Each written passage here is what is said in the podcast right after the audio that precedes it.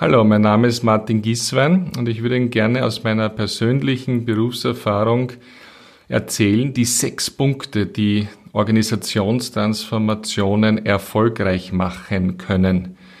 Es geht hier nicht um abstraktes Wissen oder Studien, sondern ganz persönlich, was in meinem Manager- und Unternehmerleben so passiert ist und wie ich gesehen habe, dass wir uns als mittlere, große Organisation gerne dorthin bewegen, wo wir hin sollen, wo wir profitabel, adaptiv, erfolgreich sind in der heutigen Gesellschaft. Ich verrate gleich einmal, vorneweg die sechs Punkte und würde sie dann gerne mit Ihnen gemeinsam im Detail ausführen.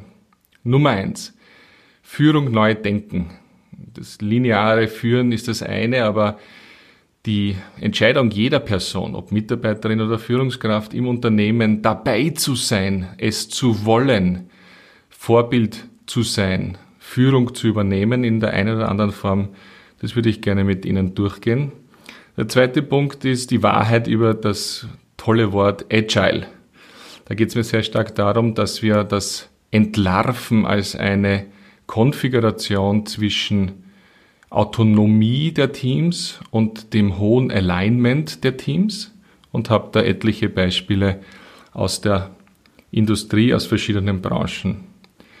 Ich würde gerne darauf eingehen, äh, warum Methodenauswahlkompetenz so viel wichtiger ist als eine spezielle Methode, wie zum Beispiel Scrum oder Kanban zu kennen, damit wir immer das richtige Werkzeug nehmen, um innerhalb der Transformation uns richtig zu verhalten. Nummer vier, Vertrauenskultur, also Fehler machen. Ähm, wie funktioniert das bei uns? Was hat das für Auswirkungen? Da würde ich gerne von der oberflächlichen Betrachtung tiefer steigen mit Ihnen in eine ehrliche Vertrauenskulturarbeit mit ganz konkreten Beispielen und mit einer Checkliste. Nummer fünf, wie können wir diese ja, in jeder Organisation vorhandenen auch negativen Energien nutzen, die Neinsagerinnen auch an Bord holen, um bessere Transformation zu machen? Nummer sechs, ich würde ganz kurz mit Ihnen durchgehen, die fünf fatalen Nokia Phones Fehler, die ich selber miterlebt habe und Ihnen ein bisschen anleiten, äh, dass Sie nicht äh, diese Fehler auch wiederholen. Am Schluss gibt es dann auch noch die Anleitung für eine anonyme Selbstevaluierung, ob äh, Ihre Teams eigentlich bereit sind für genau diese Transformation. Lassen Sie uns einsteigen und durchgehen. Ähm, dort, wo ich eine Information, einen Link etc. sage, würde ich das auch in den Notizen in den Shownotes anführen, so dass Sie das dann für Ihr Unternehmen gut nachvollziehen können. Warum darf ich das überhaupt tun? Ähm, ich habe jetzt 30 Jahre Erfahrung in verschiedenen Welten. Die erste Zeit war ich in Konzernen, Nokia Phones, in IT-Konzernen, in Interessensvertretungen. Ich war der Geschäftsführer von Online-Plattformen. In der zweiten Hälfte habe ich sehr stark mit Startups zusammengearbeitet, war selber Co-Founder von Communities und Plattformen und bin Fakultätsmitglied bei der WU Executive Academy, ja, wo es einfach eine Anhäufung von ganz realen Beispielen der Transformation gibt, äh, aus denen ich etwas herausziehen kann und äh, Vorschläge machen kann, basierend auf meinen eigenen Erfahrungen. Fangen wir an mit dem Thema Führung neu denken. Hm. Als Nokia Phones nach der Einführung des iPhones so richtig einen Downturn eingeleitet hat bei sich selber, haben wir natürlich auch gesagt, wir müssen uns transformieren. Aber wir als Führungskräfte, ich war damals äh, Country Manager, später General Manager für vier Länderniederlassungen, wir haben es gehört, äh, wir haben die Slides gesehen, auch von der Unternehmensberatung, die uns da ähm, unterstützt hat. Aber im Endeffekt haben wir es nicht gemacht. Wir waren nicht mit dem Herzen dabei. Wir haben diese Entscheidung nicht getroffen, dass wir sagen, ein Nokia Phones wird es in dieser Form in der Zukunft nicht geben. Wir müssen uns verändern. Wir müssen von einer Telekom-Industrie in eine Online- Plattformindustrie gehen, so wie es äh, Google mit Android, so wie es Apple mit iPhone und den Services gemacht haben. Und da kommt die große Erkenntnis für mich, Kultur kann man nicht machen. Mindset kann man nicht machen. Das passiert bei jeder Person selbst. Und wenn wir entsprechend unserer Prinzipien, wie wir transformatorisch hier uns aufstellen wollen, wenn wir das machen und wenn wir Beispiele finden, basierend auf unseren Aktivitäten, dann werden das die anderen im Unternehmen sehen. Dann bildet sich so ein Stapel an guten Erfahrungen, an äh, Beispielen, wie es wirklich besser gehen kann. Und irgendwann, nach Monaten, nach ein paar Jahren, gibt es dann eigentlich diese Kultur, aber sie ist ja eigentlich nur das Schattenbild dieser aufgestapelten Aktivitäten, in die wir Vertrauen gefunden haben. Und psychologisch gesehen äh, arbeiten wir da mit der Methode von Viktor Frankl, der natürlich sagt, also so eine Haltung kann ich nicht einfach bekommen.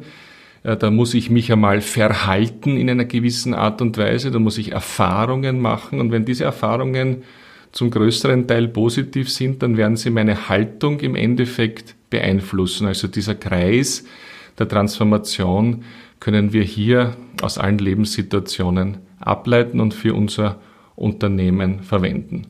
Naja, und dafür brauchen wir natürlich Menschen, die Führung übernehmen, Führungskräfte. Und leider Gottes denken wir in unseren Organisationen relativ eindimensional. Wir sagen, Führung bedeutet in einer hierarchischen Organisation, die vielleicht aussieht wie eine Pyramide, wenn man das darstellen will, die besteht aus Linienführung. Ja, also hierarchisches Führen in der Linie, Chefin, Chef, Team und dann geht die Kaskade nach unten.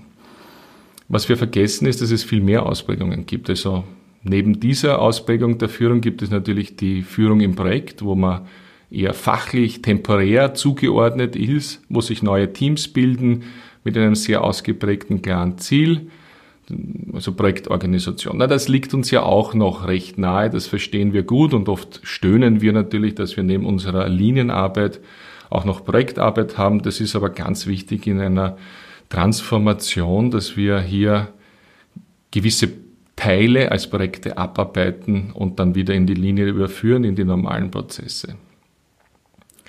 Wir wissen auch aus der Literatur, und ich erlebe das immer wieder, dass es natürlich auch Führen durch Expertise gibt. Also ich kann etwas äh, und ich bin in dem Feld eine Expertin. Das heißt nicht, dass ich Mitarbeiterinnen haben muss. Es heißt einfach nur, dass ich aufgrund dieser Kompetenz, Kompetenz in dieser Mastery auch eine Fachkarriere mache.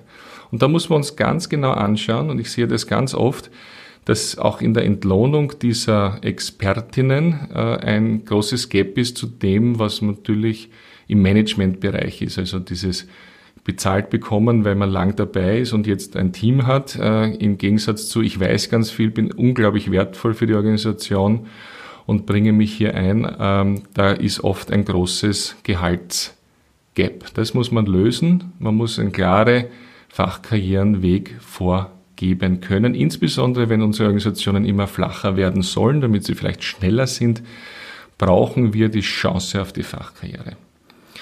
Dann gibt es aber auch noch eine Ausprägung, wo ich meinen Job mache, wo ich ähm, nicht die totale Expertise in einem Feld habe, wo ich kein Team habe, wo ich kein Projekt leite, aber ich führe informell durch meine Haltung, durch mein Vorbild, so wie ich meinen Job mache. Ich kenne eine Person, die ganz klar ablehnt die Karriere in Richtung Management, die aber seit Jahr und Tag jeden Tag eigentlich führt, die externen Agenturen, die internen Prozesse verbessert, andere Kollegen anleitet, es besser zu machen, weil wir doch das Ziel XY erreichen wollen, Vorschläge macht, selber in Vorlage geht, dass diese Vorbildwirkung ist etwas, was uns allen als Mitarbeiterinnen, als Führungskräfte permanent zur Verfügung steht und wo ganz viel Vertrauen und wieder, wie wir es vorher gehört haben, Aktivitäten entstehen, die zu einer Kultur dann führen können. Etwas, was in unseren Breitengraden leider ganz selten ist, ist äh, das Bekenntnis zum Führen nach oben, Lead Upwards. Also Mitarbeiterinnen führen ihre Linienchefin. Das ist ein ganz ein starkes Instrument in einer offenen, performanten Organisation, wo die Mitarbeiterinnen sagen, schau, wir könnten es doch so machen. Ich mache einen Vorschlag. Wir gehen in permanente Optimierungszyklen, wie wir im Team arbeiten. Und du, liebe Führungskraft, hast die Größe und nimmst es auf, nimmst es als einen ganz starken Input, wirst als Führungskraft besser und das Team insgesamt wird besser. Dieses Commitment äh, kann man auch verschriftlichen, das kann man auch zeigen, das kann auch von ganz oben gezeigt werden, dass das gewünscht ist so dass wir hier in eine mannigfaltige 360-Grad-Sicht der Führung kommen, wo es nicht mehr darum geht, dass man sagt, mein Gott, ich habe da einen Arbeitsvertrag abgeschlossen und ich muss von 9 bis 17 Uhr äh, arbeiten, äh, 39,5 Stunden und ich habe zwei Homeoffice-Tage und ähm, dann vergesse ich das Ganze, sondern äh, dass wir hier ja, uns dazu entscheiden, äh, als Einzelperson ein gesteigertes äh, Verantwortungsgefühl gegenüber unserer Organisation zu entwickeln und vielleicht auch daran Spaß haben. Ja, es wird so viel über Sinn gesprochen in Organisationen.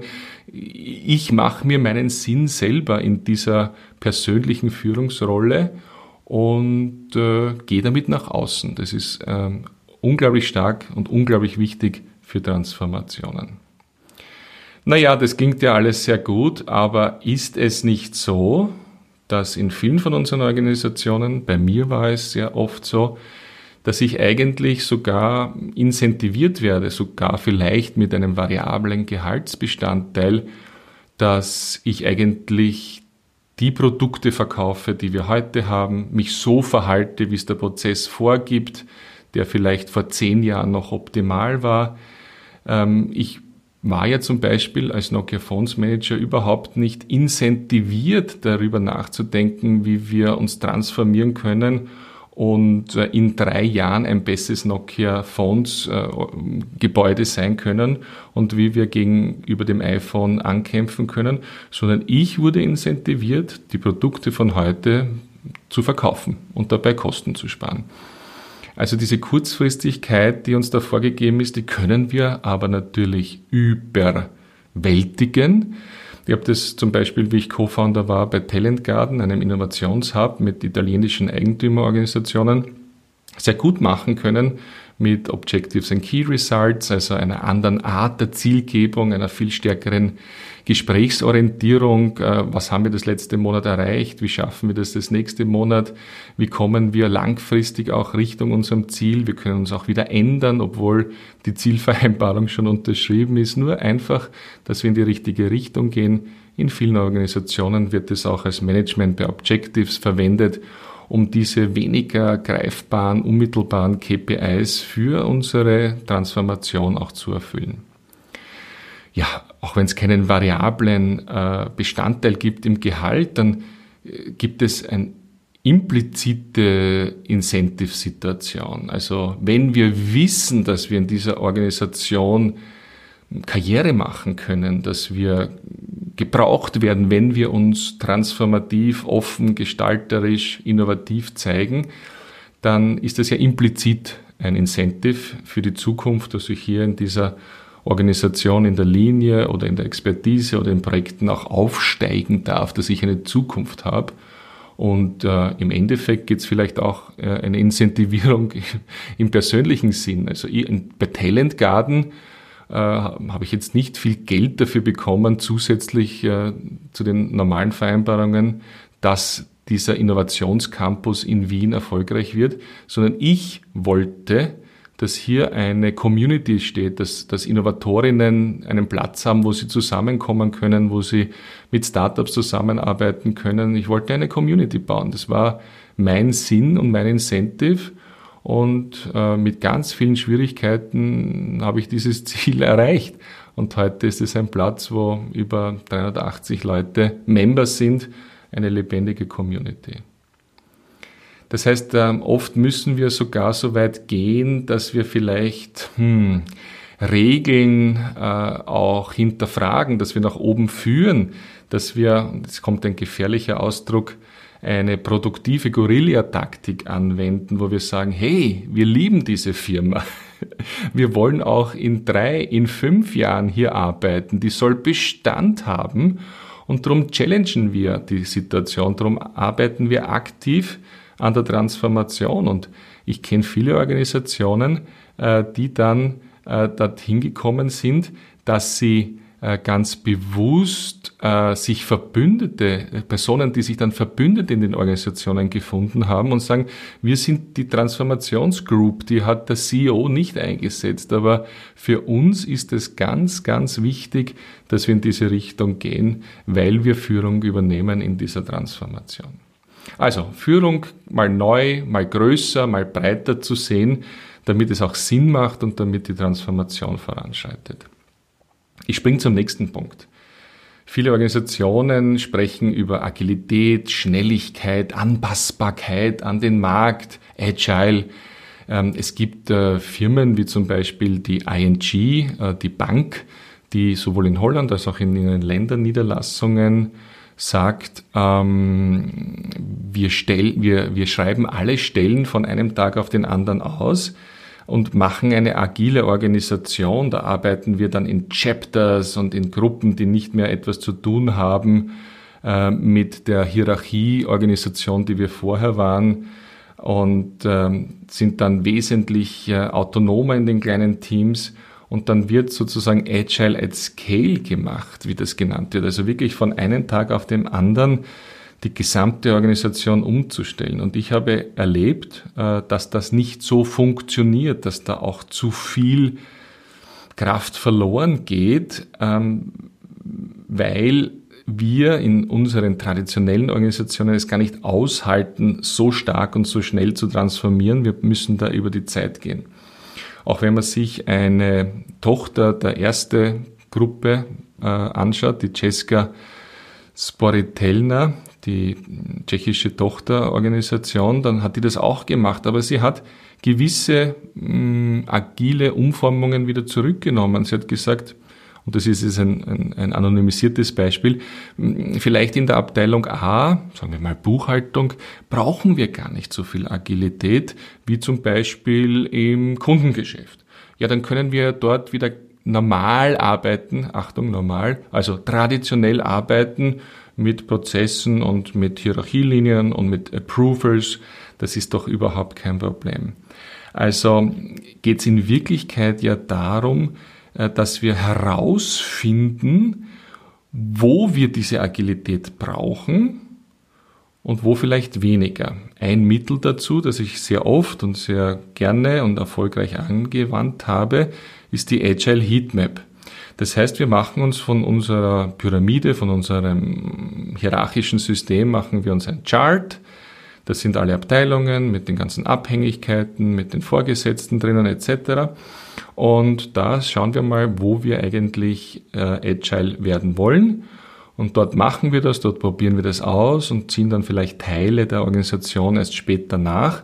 Und insbesondere bauen wir ein Brückenkommunikationsprotokoll. Das heißt, wie kann jetzt eine agile Vertriebsorganisation mit der juristischen Abteilung, die nicht agil arbeitet, zusammenarbeiten? Welche Übersetzungsmethoden braucht es da? Weil das agile Team sagt, äh, wir machen das so und wann wir fertig sind, ist nicht ganz klar. Und die andere Abteilung sagt, ich brauche eine genaue Deadline aufgrund äh, der Vorgaben des Regulators. Mhm. Da müssen wir übersetzen, da müssen wir Abstriche machen, da dürfen wir zusammenarbeiten. Eine zweite Möglichkeit für eine Organisation herauszufinden, wo wir eigentlich äh, agiler sein wollen, ist das Kühne-Win-Modell. Das Kühne-Win-Modell teilt eigentlich ähm, alle Situationen, die wir so in einer Organisation erleben, in vier Kategorien. Diese Kategorien heißen, eine Situation ist einfach, ja, das ist so ein wiederholbares Muster, eindeutige Ergebnisse, das können wir schon, das ändert sich auch nicht, okay. Dann gibt es das absolute gegen extrem chaotisch. Ja. Also wir können gar nichts vorhersagen, hohe Turbulenzen, große Unbekannte, ähm, Entscheidungen unter Zeitdruck. Ah, wir müssen uns anders verhalten in einer einfachen Situation als in einer chaotischen. Spannend wird's, wenn wir uns die anderen zwei Felder ansehen. Kompliziert und komplex. Ein wichtiger Unterschied für unsere Transformation.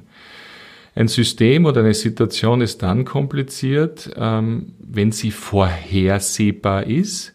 Wir wissen, wie Ursache und Wirkung zusammenhängen. Es ist nur halt sehr kompliziert, weil da viele Faktoren sind, aber wir schaffen es und mit Expertise können wir das auch steuern und in den Griff bekommen, auch wenn wir manchmal mehr als eine richtige Antwort haben.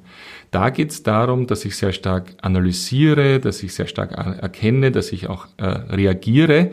Da ist also ein, vielleicht ein gesteigerter Bedarf an Agilität notwendig, aber noch kein extremer. Den brauchen wir, wenn Systeme komplex sind. Alles ist im Fluss. Es ist nicht vorhersehbar. Klimaentwicklungen, Pandemieentwicklungen, äh, die wir das erste Mal erleben und die Ursache, Wirkung noch nicht genau abschätzen können. Gesellschaftliche Veränderungen, Veränderungen des Kundenverhaltens. Wir haben etliche Unbekannte, es gibt kein erkennbares Orientierungsmuster, wir haben viele konkurrierende Ideen, da brauchen wir kreative Ansätze und da reicht's nicht, wenn wir analysieren. Da gehen wir fehl. Da müssen wir mit autonomen Teams das Probieren und das Experiment erlauben. Und wenn wir sehen, dass in diesem komplexen System ein Erfolg erzielt wird, ja, dann können wir sagen, okay, das, da haben wir jetzt einen kleinen Baustein geschafft, da haben wir jetzt was erkannt, das können wir vielleicht als Muster fürs nächste ins Experiment mitnehmen. Ich fasse zusammen, ähm, Agilität ist äh, auch dosierbar für eine Organisation möglich mit dem Kühne-Win-Modell und mit der Agile Heatmap und dann schaffen wir es auch mitzugehen und diese Veränderungen zu erleben. Ja, und aus meiner persönlichen Erfahrung bin ich schon jemand, der sagt, ich habe zum Beispiel in Nokia Phones habe ich in neun Jahren, wo ich dort war, sechs Reorganisationen erlebt. Das heißt, wir sagen, der Markt ist jetzt anders und wir stellen jetzt unsere Divisions anders auf oder das Team kommt dort rüber. Diese Reorganisationen führen in meiner Vergangenheit, haben dazu geführt, dass einmal alle aufgescheucht sind und sagen, habe ich jetzt in der nächsten Situation einen guten Job und wie soll man das machen und den kenne ich gar nicht, mit dem ich jetzt zusammenarbeiten soll. Meistens haben wir sechs Monate Stillstand gehabt, um uns zu reorganisieren und der Markt ist weiter an uns vorbeigezogen. Meine Bitte da an Sie ist, und ich sehe das äh, insbesondere bei kleinen Organisationen, dass es funktioniert, äh, reorganisieren Sie nicht von Zustand A, also Firma A, Konfiguration A, Richtung Konfiguration B, äh, eingedenk dessen, dass Sie vielleicht in drei Jahren die Konfiguration C brauchen, wo Sie jeweils sechs Monate Verschub haben, sondern versuchen Sie eher in eine Organisationsform zu kommen, die transformativ ist, die jede neue Entwicklung im Markt ähm, verstehen kann, bewältigen kann. Also nicht von A nach B, sondern ich sage gerne von A nach T für transformative, agile, adaptive ähm, Organisation. Mit den Kunden zum Beispiel hier interagieren, mit den Kunden sozusagen mitfließen, Co-Kreation zu machen, mit den eigenen Daten Warnsignale bekommen, wenn hier ein, ein, ein, anderes Verhalten ist, wenn eine Gesetzesänderung kommt, sich flüssig darauf anpassen, ohne dass ich äh, Organisationskästchen hin und her schieben muss.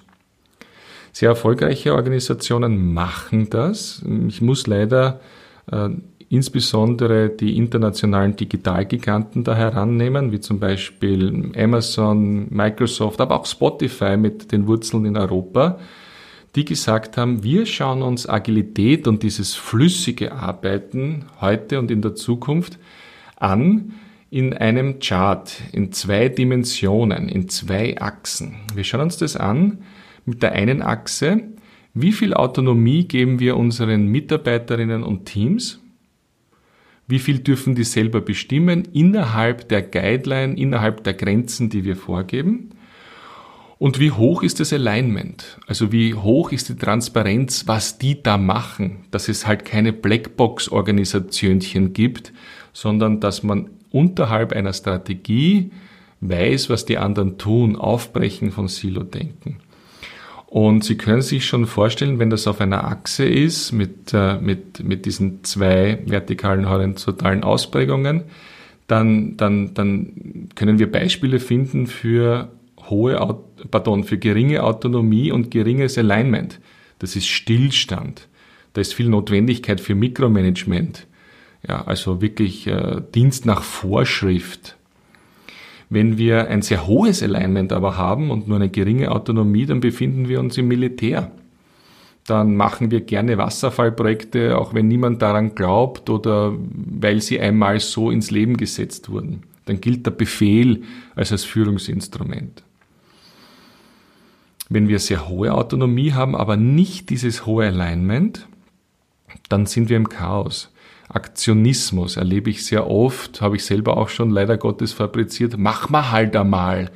Das müssen wir den anderen nicht sagen. Wenn es erfolgreich ist, dann sind wir die Heroes. Das ist nicht gut. Das können wir uns in einer Organisation nicht leisten, weil sonst äh, hat, haben die arbeitsteiligen industriellen Effekte überhaupt keinen Sinn. Dann gibt es keine Economy of Scales. Dann könnte man gleich selber als Unternehmer versuchen, den Job zu machen. Der Sweet Spot, also die Idealvorstellung, ist eine hohe Autonomie und ein hohes Alignment. Alle verstehen, warum machen wir das. Das Wie dürfen wir uns selber aussuchen und wir sagen, wie wir es jetzt machen, den anderen. Hohe Transparenz zu den anderen Einheiten, hohe Selbstmotivation, hohe Motivation durch Selbstbestimmung, das ist eine optimale Situation. Und viele Firmen machen das äh, von kleinen Organisationen wie vielleicht äh, Telehase in, in Wien, die da ein Extrembeispiel der Holokratie heranziehen und seit elf Jahren erfolgreich leben, mit vielen Schmerzen, aber sehr vielen Erfolgen auch. Oder noch einmal der Digitalgigant äh, Amazon, der sagt, ich habe Microservices. Also ganz kleine Teams sind für die vielen Funktionen auf der Amazon-Webseite und in den anderen Dienstleistungen zur, zuständig. Und wenn jetzt das Team sagt, der Kaufknopf, der Buy-Button, der soll jetzt aufgrund der Daten, die wir erhoben haben, äh, lieber gelb statt grün sein, weil dann haben wir eine hohe Conversion. Und es ist in ihrer ähm, Grenze, dass, dass sie das tun dürfen.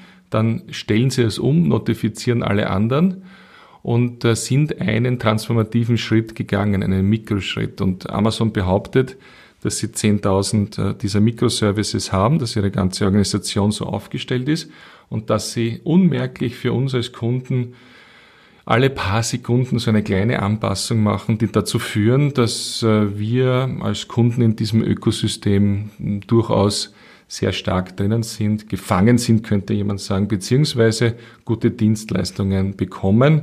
Und da bedarf es keiner Reorganisation mit sechs Monate Abwartefrist, bevor ich mich wieder bewege. Wenn ich einen Schritt weitergehen darf, äh, Richtung Methodenauswahlkompetenz, dann gibt es die Situation, dass man sagt, oh, also wir haben einen Hammer als Werkzeug. Ja? Stellen Sie sich vor, also zum Beispiel Projektmanagement oder Scrum, klassisches Projektmanagement oder wir, wir wissen, wie Design Thinking geht. Aber wir wissen nur das. Wir haben nur den Hammer. Wir haben nicht einen Schraubenzieher oder eine Zange oder eine Bohrmaschine. Nein, wir haben nur einen Hammer.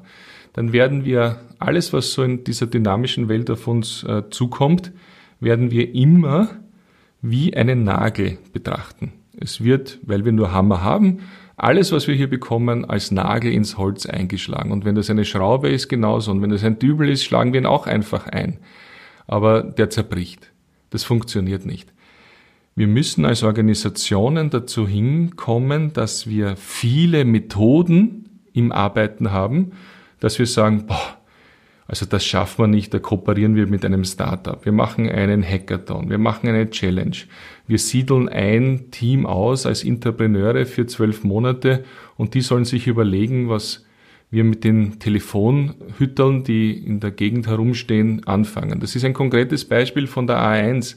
Die haben gesagt, ja, Jetzt können wir die Methode nehmen, Projektmanagement und sagen, okay, Neuverwertung der Telefonhütchen, die niemand mehr braucht, weil äh, jeder, fast jeder ein Smartphone hat.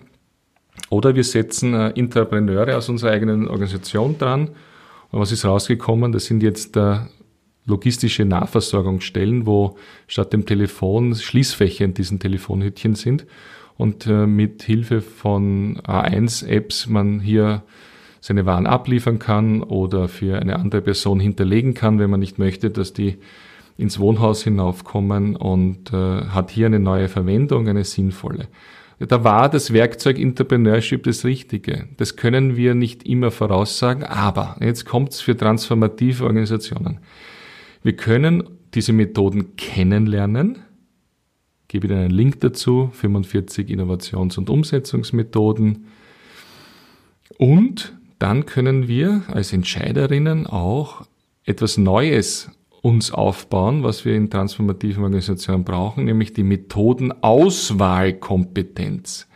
Es wird nicht mehr einfach zum Hammer gegriffen, sondern man überlegt sich einmal, mit welcher Methode wir die nächste Situation am besten bewältigen können. Wir lernen daraus und wir geben das auch die Lerneinheiten, die Fehler, die Erfolge an unsere Organisation weiter und so werden wir zu einer lernenden Organisation, die immer besser wird. Sie sehen, wir werden immer flüssiger. Wir werden über die Zeit immer mehr zu diesem T, dieser transformativen Organisation.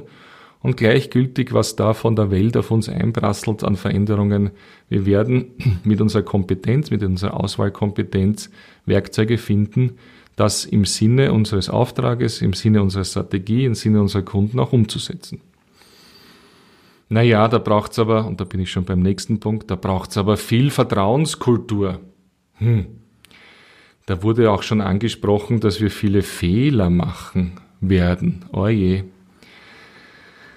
Und da gibt es eine sehr oberflächliche Betrachtungsweise, wo ich immer wieder höre und erlebe und das auch bei meinen Organisationen sogar mal gefordert habe, weil ich es noch nicht besser wusste damals.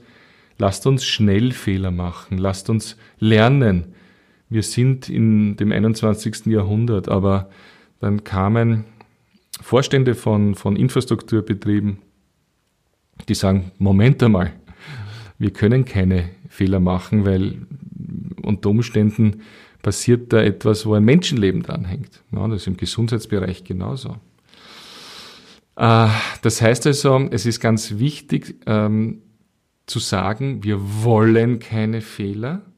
Wir tun alles, um Fehler zu vermeiden. Aber wenn trotzdem nicht der gewünschte Erfolg eines Projektes eintritt, der Markt nimmt das Produkt nicht an, obwohl wir die besten Analysen gefahren haben, obwohl wir in die Co-Kreation mit den Kunden gegangen sind, obwohl wir das basierend auf unseren Verhaltensdaten so abgezeichnet und abgelesen haben, trotzdem funktioniert es nicht, dann ist es ganz wichtig im Sinne einer Vertrauenskultur, zu sehen, warum ist dieser Misserfolg eingetreten. Was war die zugrunde liegende Fehlerklasse? Es gibt nämlich zwei.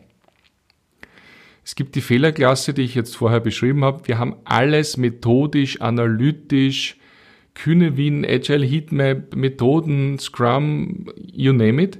Wir haben alles richtig gemacht und trotzdem hat es nicht funktioniert. Das ist für mich ein Innovationsfehler, also ein Misserfolg, der trotz größter Risikominimierung trotzdem eingetreten ist, der darf nicht bestraft werden. Die Menschen, die das machen, sind Menschen, die der Organisation ganz viel Fehlerprofit noch geben können. Die können sagen, warum hat das so nicht funktioniert, was haben wir gelernt.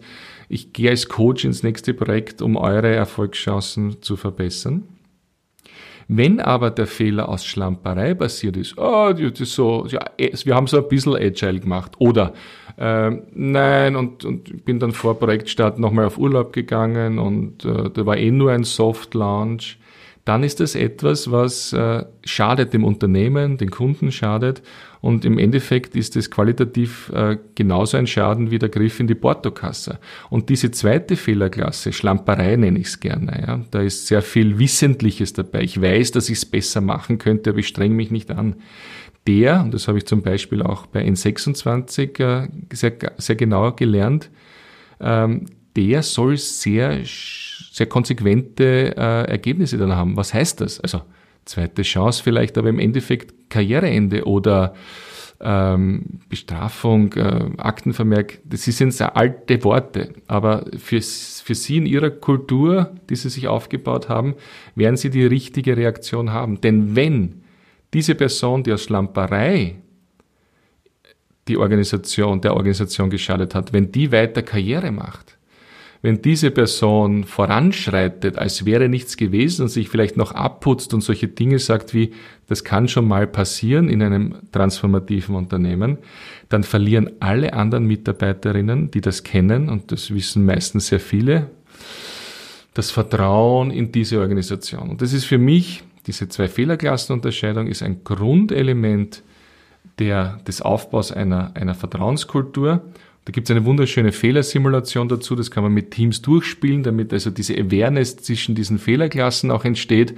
Und wenn man dann konsequent äh, über die Zeit Fehlermanagement macht mit diesen zwei Fehlerklassen, dann ist es etwas, was eine Organisation wirklich transformieren kann und nicht nur so ein Absatz in einer Strategie ist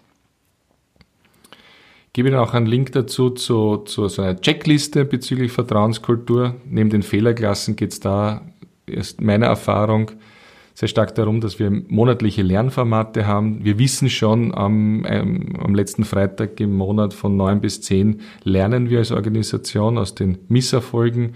Wenn einmal kein Misserfolg da ist, dann können wir auch gerne ein Best Practice sharen, kein Problem. Die vorgesetzten Personen sind hier mit auf der Bühne. Äh, ich habe ganz starke Ergebnisse in diesen Programmen erlebt, wenn der CEO oder die CEO anfängt und äh, ein, ein Failure Sharing macht. Äh, das sind ganz starke implizite Signale, wo man sagt, uh, das ist ja wirklich erlaubt, wenn ich mich anstrenge und das wird ja wirklich bestraft, wenn es Schlamperei war. Ähm, das ist ganz, ganz zentral. Und wenn diese Cases, diese Failure Cases dann vielleicht auch noch irgendwo abgespeichert sind und man kann darauf zugreifen, ja, dann sind wir wieder dort, wo Frankl uns gezeigt hat, äh, wir dürfen da Aktivitäten machen, die im Endeffekt zu einer Kultur führen, zu einer Kultur, die dazu führt, dass die Transformation funktioniert, weil wenn wir das nicht tun, haben wir eigentlich schon die Saat gesetzt, warum dann die Leute sagen, ah, geh komm, das geht vorbei, so heiß wird's eh nicht gegessen, wir können uns ein bisschen ausruhen. Der nächste Punkt geht sehr stark um die Nutzung der negativen Energien im Unternehmen für die Transformation. Na, wie geht denn das? Sie kennen das doch oft, Sie schlagen was vor, Sie sind begeistert, Sie gehen in ein Team, Sie gehen in, ein Meeting und sagen, wir könnten das so machen, das würde uns so und so viel mehr Umsatz bringen oder das würde die, das Befinden unserer Kunden verbessern. Okay, okay, okay. Und dann geht's los. Naja, also aus Datenschutzgründen geht das nicht. Nein, das können wir nicht machen. Oder auch ein Klassiker, den ich liebe, das haben wir vor drei Jahren schon probiert, das geht nicht. Anstatt zu sagen, warum es damals nicht gegangen ist. Oder dann auch so, naja, aber das sind ja eigentlich wir zuständig, lasst es einmal. Ähm, vielleicht kennen Sie manche von diesen Situationen. Da gibt es etwas Hervorragendes, äh, das auch von Wirtschaftsnobelpreisträger Kahnemann sehr gerne verwendet wurde. Es wurde auch schon vor langem publiziert im, im Harvard Business Review. Und ich setze auch irrsinnig gern ein. Vor größeren transformativen Vorhaben machen wir eine Pre-Mortem-Analyse. Hm. Also nicht Postmortem, also wenn das Projekt schiefgegangen ist, reden wir drüber, was da war. Okay, das ist gut, aber machen wir es doch vorher sogar bevor wir den Projektauftrag, bevor wir das Vorhaben ausformuliert haben, bevor wir sagen, wir investieren dort so und so viel Geld, wir holen uns möglichst viele Leute, eine diverse inklusive Gruppe zusammen. Ja, und dann, ich darf das auch sagen, weil ich selber Jurist bin, da dürfen die Juristinnen auch dabei sein und da darf jeder dabei sein und da darf der, die Security-Verantwortliche dabei sein. Also alle Menschen, die, die auch sagen, na, das geht nicht, weil, aus guten Gründen. Und all diese, warum könnte dieses Vorhaben jetzt schiefgehen? Diese fiktive Frage stellen wir uns heute vor Beginn und sammeln einmal und, und, und verwenden diese negative Energie, um zu sagen, oh, das, oh, das haben wir übersehen. Oh, da müssen wir was, oh, das kommt in den Projektauftrag. Oh, gut, dass Sie das sagen, aber wie könnten wir es lösen? Also wie könnten wir das Datenschutzgesetz konform äh, dann regeln? Ah, wir müssten das eigentlich mit synthetischen Daten machen als mit Echtdaten. Ah, das ist eine gute Idee. Okay, dann machen wir das so. Also Sie sehen, man kann das doch so wundervoll umdrehen. Und auf der anderen Seite sind die Menschen, die auch gerne sagen, warum etwas nicht geht, sind involviert und werden zu äh, Mitgestalterinnen. Ich habe das auch einmal erlebt in einer Organisation. Der CFO war der mit einem Design Thinking Workshop für neue Produkte etc. Und, und der hat sozusagen ein Primortem gemacht. Na, das geht nicht. Und, und dann am Schluss war er so fasziniert, weil er alle Risikoeventualitäten mit selber ausgeräumt hat, dass er, jetzt sage ich das ein bisschen flapsig, aber es war damals wirklich so, bei einer nicht allzu großen Summe, sagt der CFO, so, und außerdem die Finanzierung steht, ich habe da noch ein Pocket, das kann man hier finanzieren.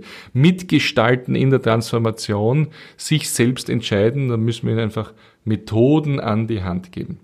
Naja, wenn Sie sagen, negative Energien gibt's bei uns auch immer, also die ersten zehn Minuten wird, äh, wird immer geunkt und dann geht das immer weiter und es wird immer gejammert und die da oben in unseren Teammeetings.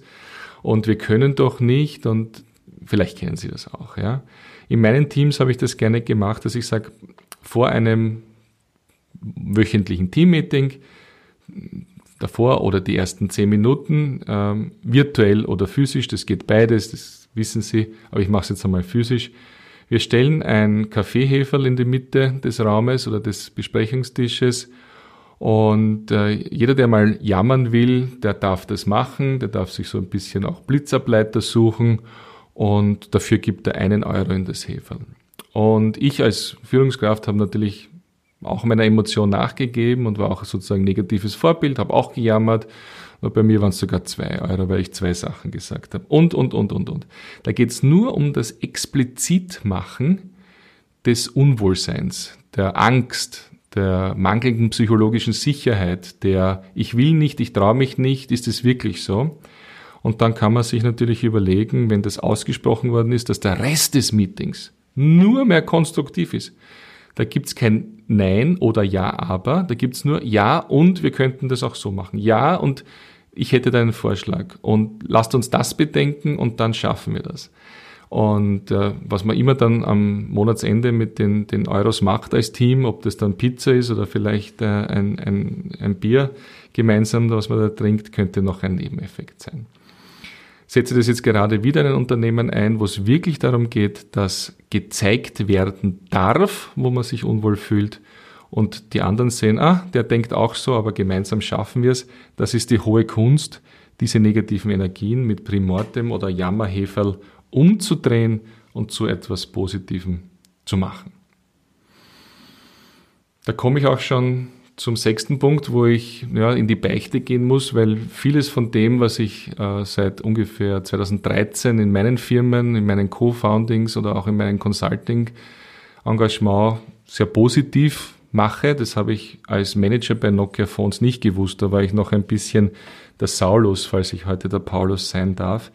Und ich war auch Teil des Problems. Ich, als Field Manager, als, als mittleres Management, habe äh, ich mich auch darauf konzentriert, meinen Bonus einzustreichen. Und ich habe auch nicht an die Zukunft gedacht und ich wollte auch nicht nach oben führen. Ich wollte eher ein bisschen nach oben buckeln, weil das äh, gezeigt hat, dass ich Karriere machen kann. Also Sie sehen schon, ähm, das sind schon alles eigene Erlebnisse da, die sehr nah an der Realität leider Gottes für viele Menschen sind. Und äh, das Einzige, was ich tun kann, ist äh, Ihnen diese fünf Fehler, die wir als Nokia insgesamt gemacht haben, Nokia Phones, also nicht die erfolgreiche Nokia Infrastrukturfirma, äh, die kann ich Ihnen kurz aufzählen und da gebe ich Ihnen auch einen Link hinein, das können Sie in meinem Buch und in meinem Podcast auch noch detailliert nachlesen. Aber im Endeffekt war es Nummer eins, wir haben geglaubt, dass die, dass die Vergangenheit eine Determinante für die Zukunft ist oder leicht ausgedrückt, die Zukunft schaut so aus wie die Vergangenheit. Die Leute werden immer Tastentelefone, die nicht Smartphone sind, kaufen. Schmecks, Touch, iTunes, Plattform, Smartphone, Internetzugang, Usability, das war's. Das heißt, wir waren erfolgsarrogant und das passiert auch heute noch, leider Gottes. Äh, heute auch noch Firmen, insbesondere wenn sie gute Profite machen, wenn sie wachsen ja, vielleicht ist schon eine gewisse Stagnation eingetreten in der Wachstumskurve, langsam flacht es ab vielleicht, aber wir machen noch irrsinnig viel Cash. Und das ist, das ist der beste Punkt für Erfolgsarroganz. Und die muss man durchbrechen mit Absprüngen, mit Innovationsabsprüngen, mit sich etwas trauen. Jetzt, wo wir es noch aus dem EBIT bezahlen können, jetzt machen wir Experimente. Das Zweite äh, ist, dass wir keine Daten gehabt haben über unsere Endkunden. Also ich habe meine Telefone verkauft an die, die Mobilfunkbetreiber und an, an den Handel und wusste nichts über meinen Endkunden. Und Sie wissen, dass erfolgreiche Organisationen heute sehr viel über ihre Endkunden wissen. Bleibt beim plakativen Beispiel von iPhone. Äh, Apple weiß so ziemlich alles über uns. Äh, und das ist auch okay, wenn, weil wir dem ja zugestimmt haben. Ähm, wenn Sie wenig wissen über Ihre Endkunden, auch wenn Sie im B2B-Geschäft sind, dann ist es problematisch. Dann ist es wirklich problematisch, weil Sie selber die Transformation mit eigenen Daten nicht bewerten können. Sie müssen ja aus eigenen Daten ablesen, was der nächste richtige experimentelle Schritt sein könnte. Und deshalb ist diese Datenignoranz ganz schlecht. Und die führt, Fehler Nummer drei, zum Kundenmissverständnis. Und da gab es das Kundenmissverständnis von einem damaligen finnischen Nokia Phone CEO, wo sogar drei Jahre vor dem iPhone die internen Ingenieurinnen ähm, angeboten haben, wir, sie könnten Touchscreens machen. Das geht technisch. Sie wissen noch nicht wofür, aber sie zeigen es einmal her. Und der CEO hat gesagt in so einem finnischen, englischen Akzent, I know what customer want, they want button phones. Und damit war diese, dieser, diese Möglichkeit, dass Nokia Phones überleben könnte, weg. Und das ist ein Kundenmissverständnis. Und wenn wir heute nicht in die Co-Kreation mit den Kunden gehen, dann können wir diesen Fehler auch natürlich wiederholen. Die letzten zwei Fehler sind äh, ein bisschen digitalökonomisch. Wir haben geglaubt, wir sind Hardwarehersteller mit ein bisschen Software drauf. Ja, und viele Firmen machen ja Hardware. Ja, also wenn ich Krankenhäuser betreibe oder Infrastruktur für Mobilität betreibe, man glaubt ja immer mal so Hardware, Infrastruktur, ja, Menschen, die hier arbeiten, Gebäude etc. Was sich herausgestellt hat, ist, äh, dass ganz viele Firmen erfolgreich sein können, wenn sie sich als Plattform sehen. Das heißt, sie sind diejenigen, die auf ihrer Plattform ganz viele Kunden bedienen. Und nicht alles, was den Kunden zugutekommt, muss aus dem eigenen Haus stammen. Man kann zukaufen, ja. Man kann App-Developer haben, man kann Content ge generieren, man kann Zulieferer haben. Hauptsache, man regelt das als Plattform, dass man die Hauptabsatzquelle ist für die Endkundinnen. Und dann das fünfte Fehlerproblem von, von Nokia Phones war Ökosystem. Wir haben nicht verstanden, dass heute um ein Bedürfnis, sei es das digitale Leben und alle Apple-Produkte von Mac über Apple TV bis Speicherplatz und so weiter, ähm, rundumschlüssig um einen Kunden aufgebaut werden, so dass man im Ökosystem möglichst äh, viel konsumiert. Ähm, das kann aber genauso gut im Mobilitäts- oder im Gesundheits- oder im finanztechnischen Bereich sein. Wir müssen vom Gesundheitsbereich, vom gesunden Menschen über den Menschen, der in die äh, Wiederstärkung geht nach einer Krankheit, bis hin zu dem Erlebnis des Menschen, dass er gesund bleibt, sportliche Situationen. Wir müssen ihn umschließen mit unseren Dienstleistungen und da ist jetzt ganz wichtig, wahrscheinlich wollen wir das auch tun, damit wir diese Kundennähe haben. Englischsprachig sagen Customer Intimacy und vor allem wollen wir die Daten haben. Und Sie sehen also mit Erfolgsarroganz, Datenignoranz, äh, Kundenmissverständnissen, mangelnden Plattformwissen und mangelnden Verständnis, wie Ökosysteme heute rund um Kunden funktionieren.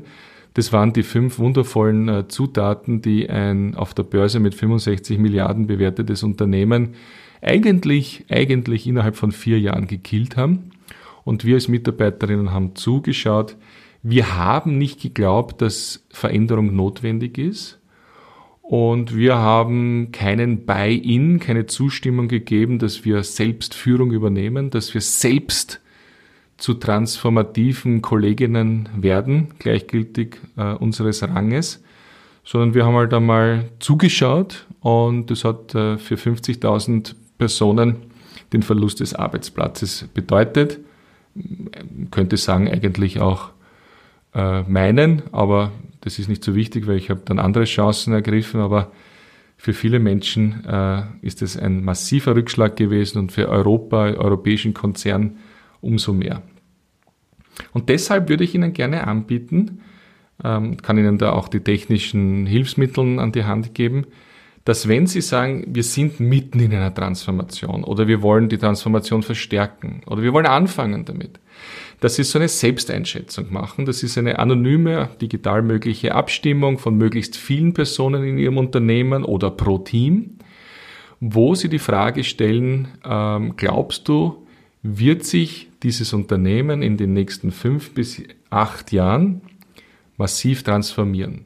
Da geht es nicht darum, dass wir ein Bild haben, wo wir hingehen und super, wenn es das in der Strategie gibt, aber die Frage ist eher, glaubst du, dass in fünf bis acht Jahren, das ist ein sinnvoller Zeitraum in, in, in vielen Unternehmen, dass es in fünf bis acht Jahren genauso ausschaut wie heute. Also wir werden alles genauso machen wie heute, Extremposition, oder auf der anderen Bandbreitenende, es wird alles anders sein und wir werden unsere hm, Rechnungen über die Blockchain machen und unsere Kunden werden äh, über Augmented Reality Sportübungen machen, was auch immer. Ja? Also es, es darf sehr fiktiv sein. Sie dürfen sich in, in dieser Achse irgendwo mit einer Abstimmung einfinden. Und die zweite Achse ist die fast noch wichtigere. Die ist nämlich die Frage, werde ich, Martin Giswein, in dieser Organisation eine aktive gestalterische Rolle einnehmen, dann würden sie auf der Achse sehr hoch sein, oder wenn Sie den Punkt weiter unten setzen, dann gibt es so Aussagen wie, also ich rette mich in die Pension oder Hallo, hallo, das habe ich im Arbeitsvertrag nie unterschrieben, dass ich jetzt ein transformativer Gestalter sein muss. Ich lehne mich mal zurück, mein Gehalt kriege ich sowieso, bis, in, bis, bis, bis sich was ändert. Äh, das heißt also, dass ich da eher reaktiv bin. Und in der, in der Schnittmenge dieser zwei Achsen entsteht dann ein Punkt, wo wir sagen, pff, positiverweise hoffentlich, ähm, ja, ich glaube, wir müssen, wir werden uns transformieren ich, und ich werde das mitgestalten. Und wenn Sie äh, vornehmlich Kolleginnen und Kollegen haben, die sich in diesem Feld einfinden mit ihrer anonymen Abstimmung, dann haben Sie die wichtigste Grundlage für Ihre Transformation. Dann haben Sie Menschen, die mitgehen. Das werden nie 100 Prozent sein. Aber wenn Sie in Ihrem Recruiting solche Gedanken auch mitnehmen, dann werden es vielleicht immer mehr werden, die das so wollen. Wenn Sie eine Vertrauenskultur aufbauen und Fehlerklassen unterscheiden, werden das mehr werden. Wenn Sie den Leuten nicht sagen, hey, seid mehr agil, sondern erklären, was Sie damit meinen, nämlich äh, ein wundervolles Verhältnis zwischen Autonomie und Alignment, dann werden das mehr Menschen werden. Wenn Sie sagen, ähm, ich schick dich auf Schulung, damit du die modernen Projektmethoden kennst und, und dich nicht scheust, einmal ein anderes Werkzeug in die Hand zu nehmen und wir das gemeinsam auswählen, dann werden das mehr Personen werden. Und dann werden mehr Leute sagen, für diese Firma will ich arbeiten. Weil die wird es in der Zukunft auch geben. Die Chancen sind höher, als wenn wir nichts tun. Und dann ist Transformation sehr gut möglich. Dann macht sie auch, und ich sage das bewusst, dann macht sie Spaß dann macht sie Sinn, dann macht sie Freude, dann ist sie kommerziell erfolgreich, dann ist man stolz, bei diesem Arbeitgeber zu sein, dann wird der eine gesellschaftliche Rolle in der Zukunft auch haben und dann verhindern wir, dass Transformationen scheitern, so wie viele, viele schon gescheitert sind, weil sie einfach nur vorgegeben waren, irgendwo gestanden sind und keiner mitgemacht hat. Machen Sie mit, treffen Sie Ihre persönliche Entscheidung, ich habe sie für alle Projekte gemacht. Ich mache nur mehr Projekte, wo ich mit vollem Hirn und Herz dabei bin. Das wäre sonst eine Verschwendung meiner Zeit. Und wenn ich es nicht will, dann gibt es auch einen Weg, nämlich nicht mehr dabei zu sein. Und das ist eine selbstbestimmte Entscheidung. Aber ich weiß, dass Sie in die transformative Gestaltung weiterhin gehen. Ich wünsche Ihnen sehr viel Spaß und stehe natürlich zur Verfügung für Details alle Kontaktdaten da. Ich mache das auch sehr gerne natürlich in einem anonymen 1 zu 1 Gespräch, dort wo Sie sich noch mehr orientieren wollen, wie Sie mit einem Team oder als Mitarbeiterin in einem Unternehmen sich positionieren wollen. Ich freue mich schon sehr auf diese produktive Diskussion.